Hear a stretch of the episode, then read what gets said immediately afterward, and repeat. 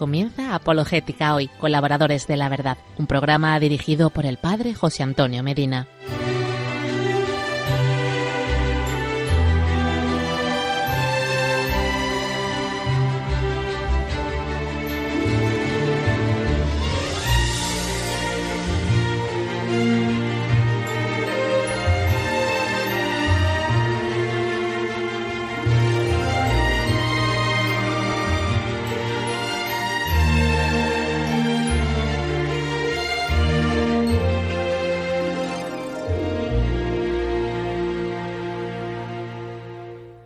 Hola queridos amigos y hermanos de Radio María, soy el Padre José Antonio Medina Pellegrini y nos volvemos a encontrar, por gracia de Dios, como cada miércoles quincenalmente a las 8 de la tarde, una hora menos en Canarias, por Radio María España para compartir la segunda emisión de Apologética Hoy, Colaboradores de la Verdad, un programa de evangelización y de formación apologética.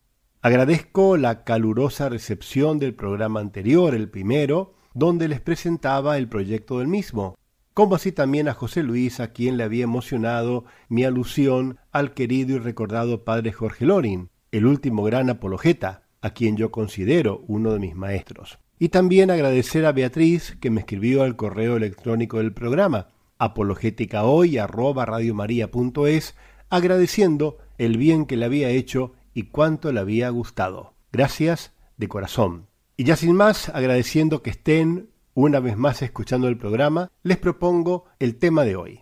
Concluimos con la introducción general a la apologética y vamos a considerar el valor y la actualidad de la apologética. También, muy unida a la apologética está la fe, porque para fortalecer la convicción de nuestra fe es necesario saber las razones que tenemos para creer, a fin tanto de compartirla con mayor firmeza como de preservarla mejor en nuestros momentos de duda. Por eso, unida a esa introducción general a la apologética, hoy comenzamos con una introducción general a la virtud teologal de la fe.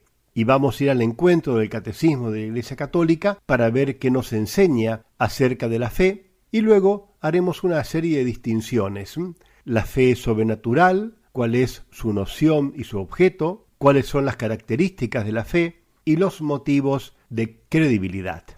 ¿Me acompañan a comenzar a recorrer juntos el camino de apologética hoy, colaboradores de la verdad?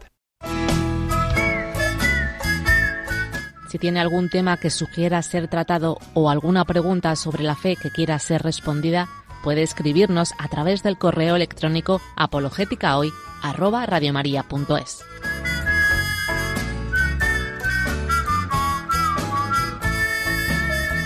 La apologética tiene sentido hoy. Aunque su nombre suena a defensa y a polémica, la apologética tiene sin embargo una acción muy positiva, que está en la exposición y fundamentación positiva de los motivos de credibilidad, sobre todo si se hace de una manera científica y exhaustiva.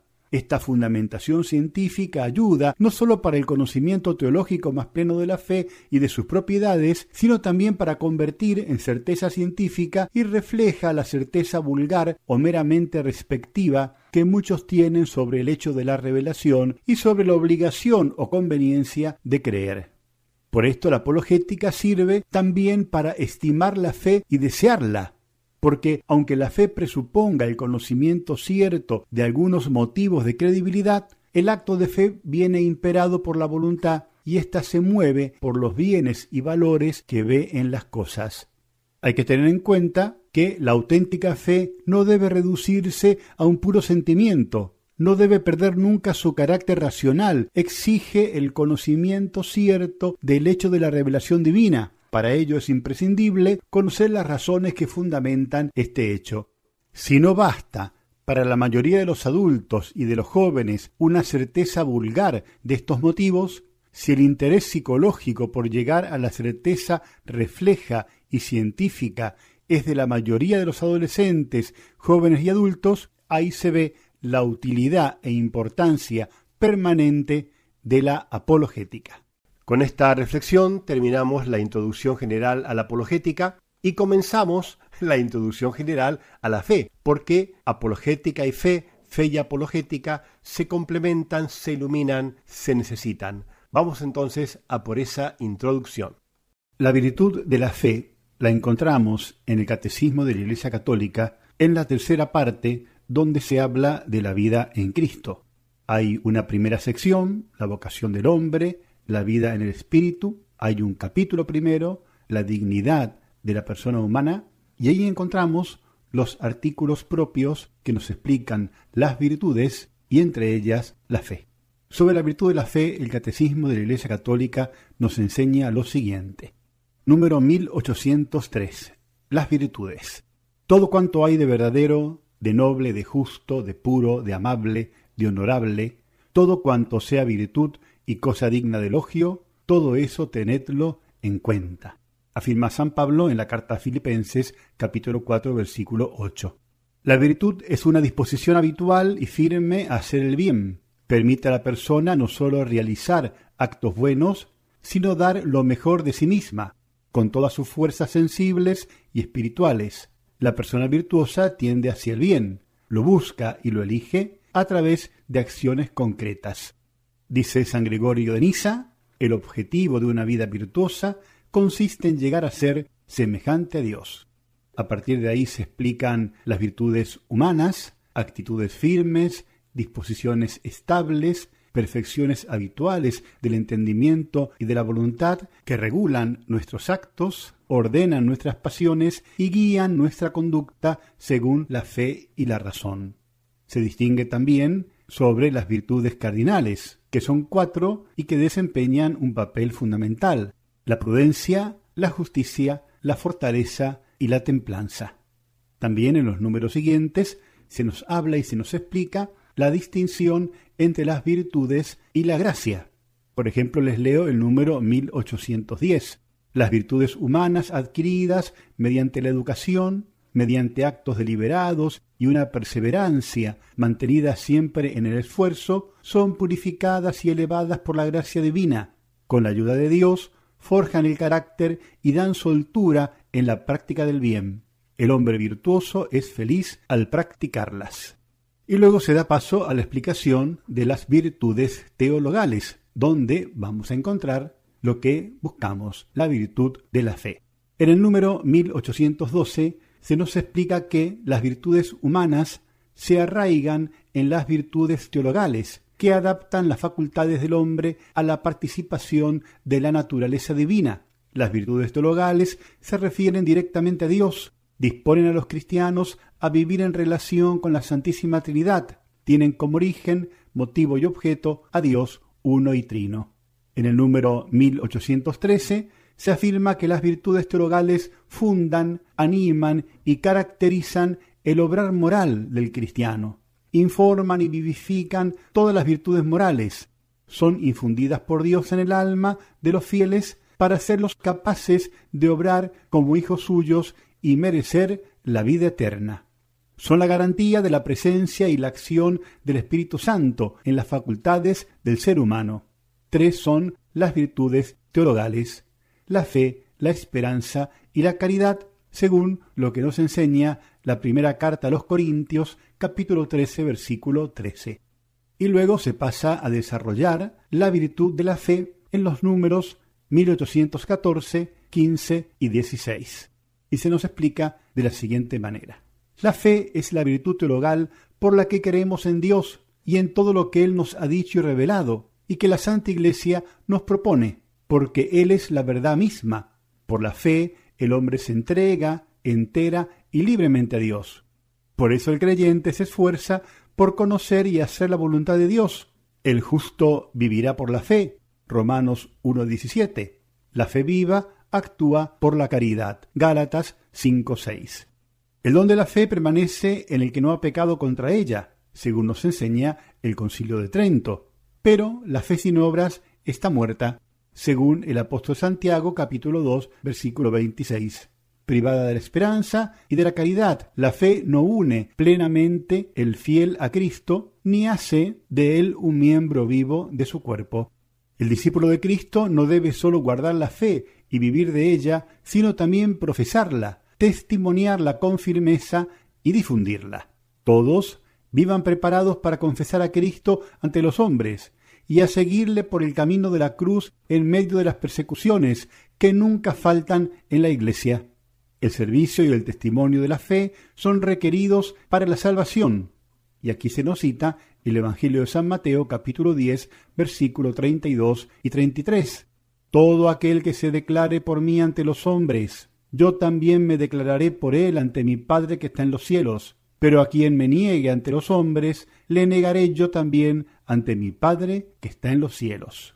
El catecismo, en los números citados, luego de explicarnos la virtud de la esperanza y de la caridad, y también los dones y frutos del Espíritu Santo, en su resumen nos dice de la fe lo siguiente. En los números 1841 y 1842, las virtudes teologales son tres, la fe, la esperanza y la caridad, informan y vivifican a todas las virtudes morales. Por la fe creemos en Dios y creemos todo lo que Él nos ha revelado y que la Santa Iglesia nos propone como objeto de fe. Esto es lo que el Catecismo de la Iglesia Católica, promulgado por su santidad San Juan Pablo II, nos enseña sobre las virtudes y muy especialmente por el tema propuesto hoy en el programa sobre la virtud de la fe. Promediando nuestro programa de hoy, vamos a reflexionar sobre lo hablado con la ayuda de esta canción. Y luego nos reencontramos aquí en Radio María, porque queda algo por andar todavía en Apologética Hoy, colaboradores de la verdad.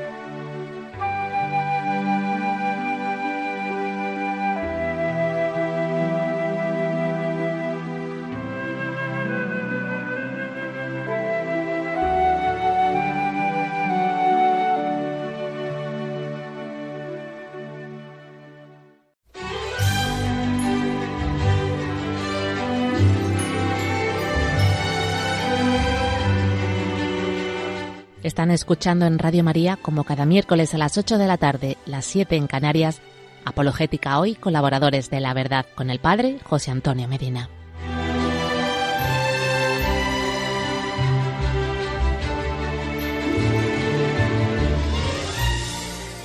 En este segundo bloque del programa, luego de haber escuchado lo que el magisterio de la Iglesia nos enseña acerca de la virtud de la fe, Vamos ahora a hacer un razonamiento extenso dentro de las posibilidades de tiempo del programa acerca de la fe sobrenatural, su noción, su objeto, sus características, y vamos a conocer o recordar los motivos de credibilidad y las cinco vías para el conocimiento de Dios de Santo Tomás de Aquino. Comenzamos. La virtud de la fe es una virtud sobrenatural que capacita al hombre a sentir firmemente a todo lo que Dios ha revelado. El acto de fe es la respuesta del hombre a Dios que se revela. Por la fe el hombre somete completamente su inteligencia y su voluntad a Dios. Con todo su ser da asentimiento a Dios que revela. La Sagrada Escritura llama a este asentimiento obediencia de la fe. Por ejemplo, encontramos esta afirmación en la carta a los Romanos capítulo 1 versículo 5. La virtud de la fe es una virtud sobrenatural que capacita al hombre, ilustrando su inteligencia y moviendo su voluntad, a sentir firmemente a todo lo que Dios ha revelado, no por su evidencia intrínseca, sino por la autoridad de Dios que revela. La fe es ante todo adhesión personal del hombre a Dios. Es al mismo tiempo e inseparablemente el asentimiento libre a toda la verdad que Dios ha revelado. ¿Cuáles son las características de la fe? La fe es un don de Dios, es un acto humano, la fe implica libertad, también implica la razón, la fe es eclesial y por último, la fe es necesaria para la salvación. La fe es un don de Dios, una virtud sobrenatural infundida por Él. Para dar la respuesta de la fe es necesaria la gracia de Dios. No basta la razón para abrazar la verdad revelada, es necesario el don de la fe. La fe es un acto humano, aunque sea un acto que se realiza gracias a un don sobrenatural, creer es un acto auténticamente humano. No es contrario ni a la libertad ni a la inteligencia del hombre depositar la confianza en Dios y adherirse a las verdades por él reveladas. Relación entre fe y libertad. El hombre, al creer, debe responder voluntariamente a Dios. Nadie debe estar obligado contra su voluntad a abrazar la fe. En efecto, el acto de fe es voluntario por su propia naturaleza. Cristo invitó a la fe y a la conversión. Él no forzó jamás a nadie. Dio testimonio de la verdad, pero no quiso imponerla por la fuerza a aquellos que le contradecían. Relación entre fe y razón. A pesar de que la fe esté por encima de la razón, jamás puede haber desacuerdo entre ellas, puesto que el mismo Dios, que revela los misterios y comunica la fe, ha hecho descender en el espíritu humano la luz de la razón. Dios no podría negarse a sí mismo como lo verdadero, contradecir jamás a lo verdadero. Por eso la investigación metódica en todas las disciplinas, si se procede de un modo realmente científico y según las normas morales, nunca estará realmente en oposición con la fe, porque las realidades profanas y las realidades de fe tienen su origen en el mismo Dios. Carece de sentido intentar demostrar las verdades sobrenaturales de la fe. En cambio, se puede probar siempre que es falso todo lo que pretende ser contrario a esas verdades. Eclesialidad de la fe. Creer es un acto propio del fiel en cuanto fiel, es decir, en cuanto miembro de la Iglesia. El que cree asiente a la verdad enseñada por la Iglesia, que custodia el depósito de la revelación. La fe de la Iglesia precede, engendra, conduce y alimenta nuestra fe. La Iglesia es la madre de todos los creyentes. Nadie puede tener a Dios por Padre si no tiene a la Iglesia por Madre. La fe es necesaria para la salvación.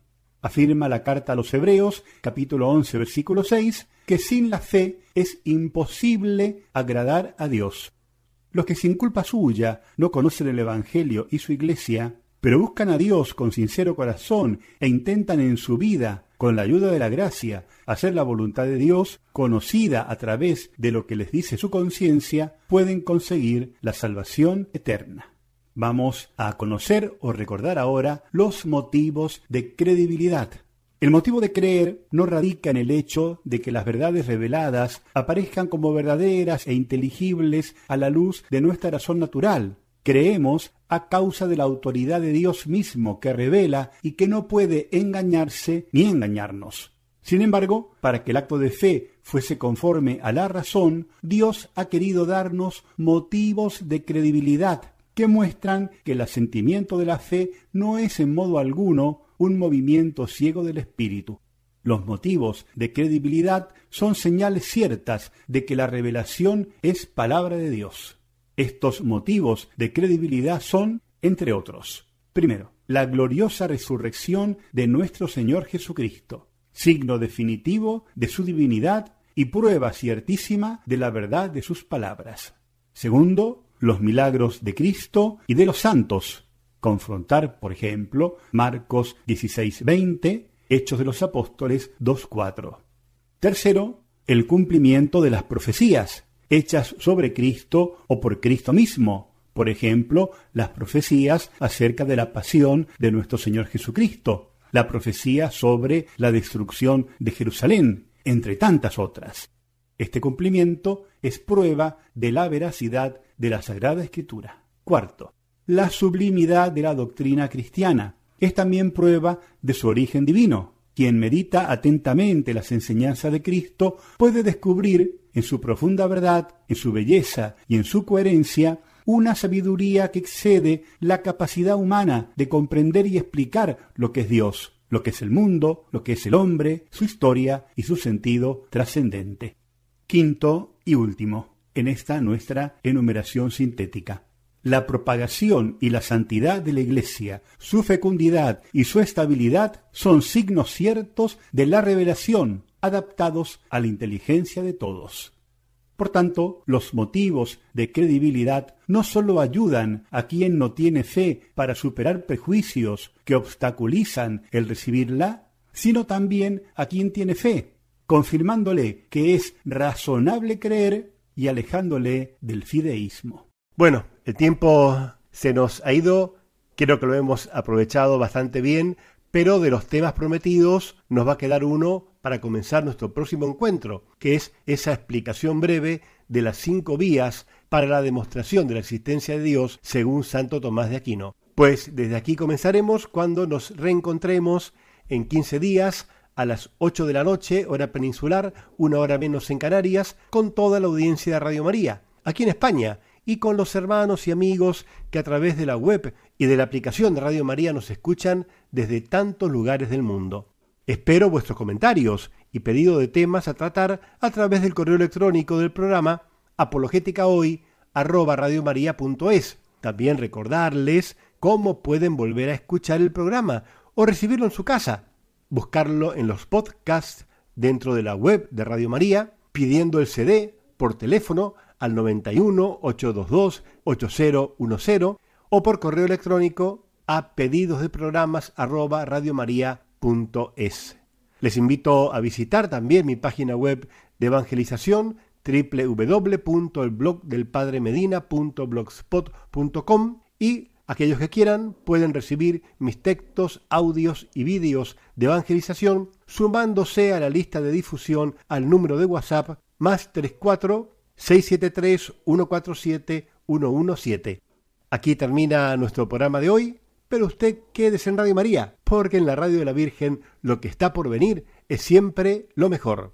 Les imparto la bendición de Dios, que es Padre, Hijo y Espíritu Santo. Amén.